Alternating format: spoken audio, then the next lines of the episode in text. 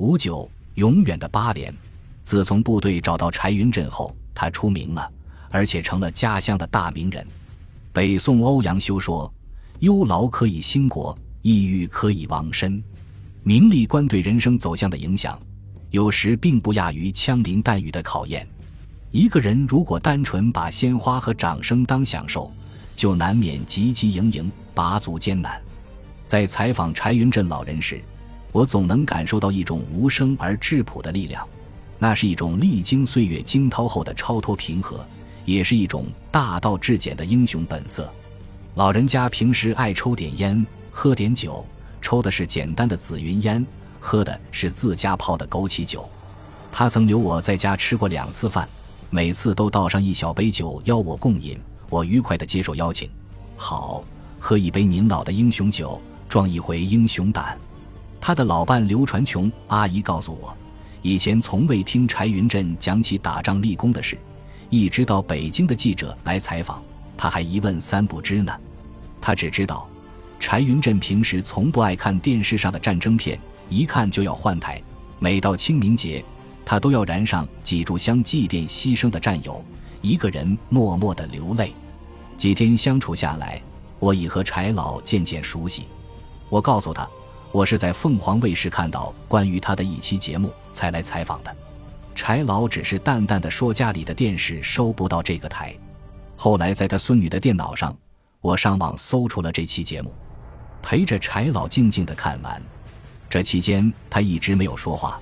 最后起身拄着拐杖默默离开了，我无法想象老人当时是什么心情，也不便再多问。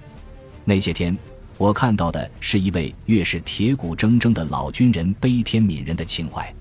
有一次，他不无感慨地说：“这个世界上最好不要有战争，一个人活几十年好不容易，好不容易哦。”这位立下赫赫功勋的钢铁战士，有着自己朴实的战争哲学。有着历经沧桑后对生死荣辱的全新认知，在柴老心里，他只是代表那些牺牲的战友们在领受这份荣誉战功。自从部队重新找到他后，他就郑重给全家人定下一条铁律家规：任何人不得打着他的招牌去向政府伸手，要靠自己的双手创造幸福。我帮不了你们什么，也不会帮你们。儿女们最终理解了父亲的心情。不再为工作上的事要父亲帮忙，而另一方面，柴云振又十分珍视党和人民给予他的崇高荣誉。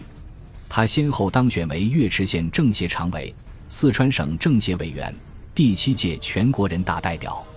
提起老政协委员柴云振，人们提的最多的是战斗英雄和他的两百多份提案。他谦逊地说：“这是我应该做的事，我也只能做这点事了。”二零零一年。柴云振听到群众对岳池县城附近小河污染的情况意见很大，就向县上递交了整治安公桥河的提案。有关部门回答说：“现在资金紧张，以后再考虑吧。”第二年，他又递送了提案，有关部门答复说：“目前条件还不成熟。”直到第三年，他还锲而不舍地交上提案，这下引起了县里重视，工程终于上马。群众赞扬说：“我们不再受污染之害，全亏老英雄为大家呼吁。”二十多年来，柴云振针对群众反映强烈的社会风气、复退军人待遇和地方建设等重大问题，进行了广泛的走访和调查，坚持每年至少写两份提案。熟悉他的人都劝他：“您都这么大岁数了，行动起来也不方便，这些事就让年轻的政协委员去做吧。”老英雄却坚持要每天走访。孙女柴平说：“爷爷的文化程度不高，但直到晚年都很爱学习。他当人大代表时，每天出门都习惯带上纸和笔，经常顶烈日冒严寒，走村入户去收集老百姓的意见，回来让家人帮忙认真整理出来，然后送到相关部门去。”采访柴云振的过程中，如果说老人还有什么津津乐道的事情，就是他晚年还能发挥于热观点闲事，在岳池县大佛乡，有条乡村公路一直泥泞不堪，沿途积水，就连晴天老百姓都要穿高帮雨靴才能走过去。为了修好这条路，从不为自己的事去找领导的柴云振，坐上轮椅去了县政府，督促县里领导尽快落实此事。这条脱贫致富路终于建成通车了。为了不忘记老英雄的功劳，家乡人民为这条路取名“老英雄路”。在岳池，柴云振可以说是一位最没有架子的名人。赶场天看到拉煤车上坡困难，他就不声不响帮着推一段；老干部觉得院子脏了，他就悄悄打扫干净。谁家的小孩迷了路，他会把孩子送回家。正其义不谋其利，明其道不计其功。柴云振再一次打赢了关乎名利的朴达峰阻击战，收获了精神的充实与升华。这三十多年里，他赴全国各地做报告六百多场，用自己的亲身经历，教育人们珍惜来之不易的幸福生活，感恩为中华民族复兴抛头颅、洒热血的革命先烈。激励青年人在时代的洪流中书写壮美人生，在柴云振老人的心里还深藏着一个梦，那就是重返他曾经所在的八连。尽管从严格意义上说，他因为参加朴达峰战斗，只在这个连队当过一天兵，而就是这一天，让他一辈子都把自己当做八连的兵。历经几十年的等待，柴云振的梦想终于成真，终于回到了魂牵梦萦的老部队。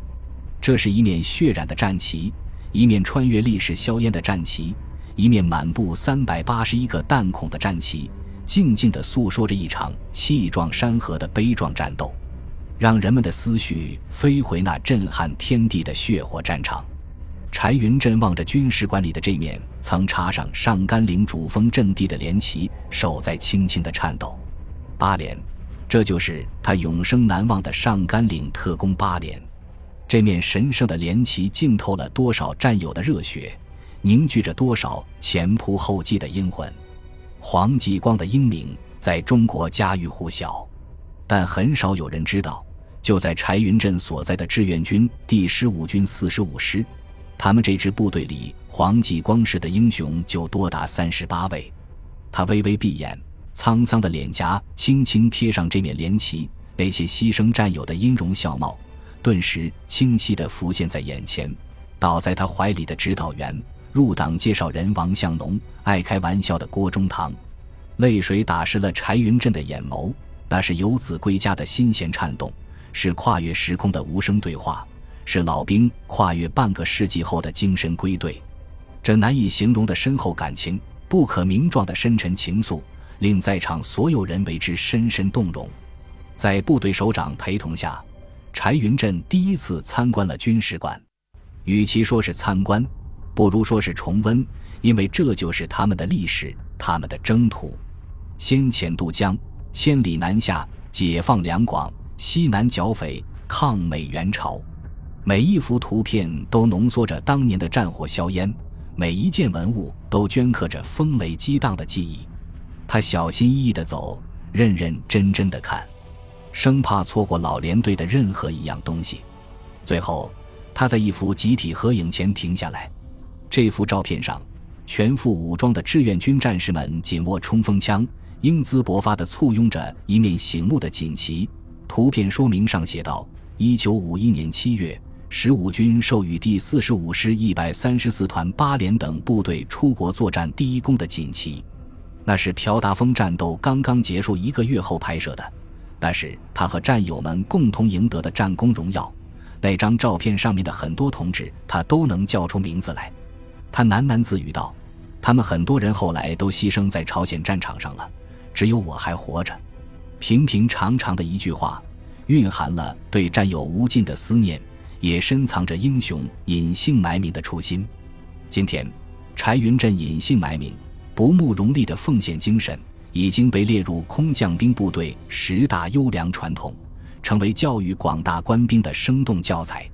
柴云振和他的八连一起融入了这支英雄部队的荣耀血脉。在人生的晚年，柴云振一直牵挂、关注着老部队的建设发展。这支英雄部队已经过五次调整组建，每一次重组都焕发出无限的生机与活力。从空中步兵到空中集团军。再到空中合成部队，武器装备不断实现跨越式发展，新质战斗力建设不断实现换羽腾飞，今天他已成长为全军威名远扬的战略性力量。每当国家需要的时候，每当人民需要的时候，他总能从电视上看到老部队一次次赴汤蹈火、力挽狂澜，谱写出一曲曲英雄凯歌。这是老人最为欣慰的时刻。看到老部队的光荣传统得到传承发扬，看到全军将士在强军征程上一往无前，柴云振老人为人民军队的发展成就感到由衷的自豪。十多天后，对柴云振的采访全部结束了。合上笔记本，我敬了一个军礼，真诚地对老人说：“您是一位了不起的英雄。”老人淡淡的说：“我不是英雄，真正的英雄没有回来。”本集播放完毕，感谢您的收听，喜欢请订阅加关注，主页有更多精彩内容。